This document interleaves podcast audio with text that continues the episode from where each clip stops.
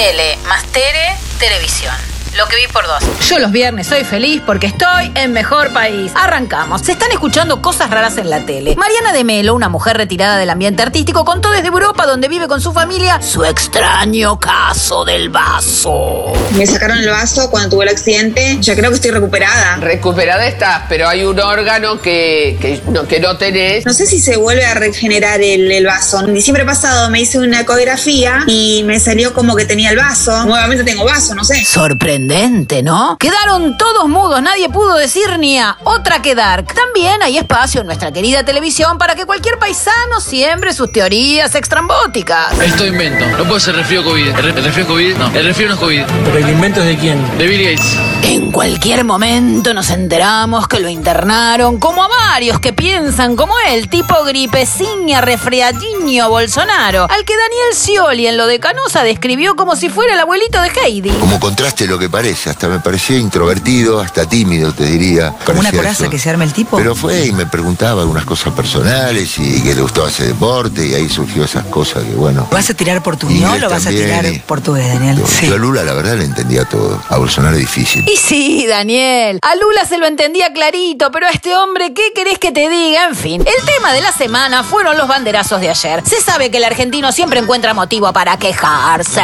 Si no, escucha todas las razones que tenía este hombre para ir al obelisco. Escucha, escucha. Estoy enojado que me afanen, que mi, que mi papá esté deprimido, que todos estén mal vestidos, mal cogidos, mal dormidos, mal vacacionados. No viajaste a Europa, a Estados Unidos. ¿En qué mundo viví? ¡Qué hermosura nuestra clase media! ¡Mira, me emociono! Se me llenan los ojos de lágrimas. A los que nos gusta hacer reír, tenemos que prestar atención a no cebarnos con la risa fácil. Esto le pasó a Rodrigo Lucich, que ya viene por el camino de reírse de los hombres que envejecen mal, de las mujeres que llegaron a grandes, y ahora se le ocurrió hacer un chiste que no solo es desagradable, sino que atrasa 30 años, Rodrigo. El ex de Charlotte. ¿Qué se sabe? De novio con una modelo colombiana. bonita. Que es una mujer, claro. Es una con sorpresita. Una buena sorpresita sería que dejen de chistontear con estas cosas, ¿no? Pero para terminar, y porque soy muy buena, te dejo esta preciosura de niñito que celebra los regalos de cumple. Hacéselo ver a los pequeños de la casa y reflexionen juntos sobre la felicidad. ¿Qué sé yo? Todos podemos pasar el mejor cumple de nuestra vida si le ponemos garra. Hasta el viernes.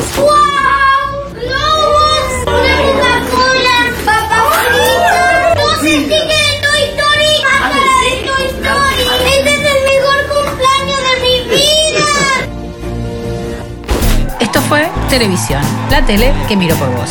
No, no, no me la agradezca.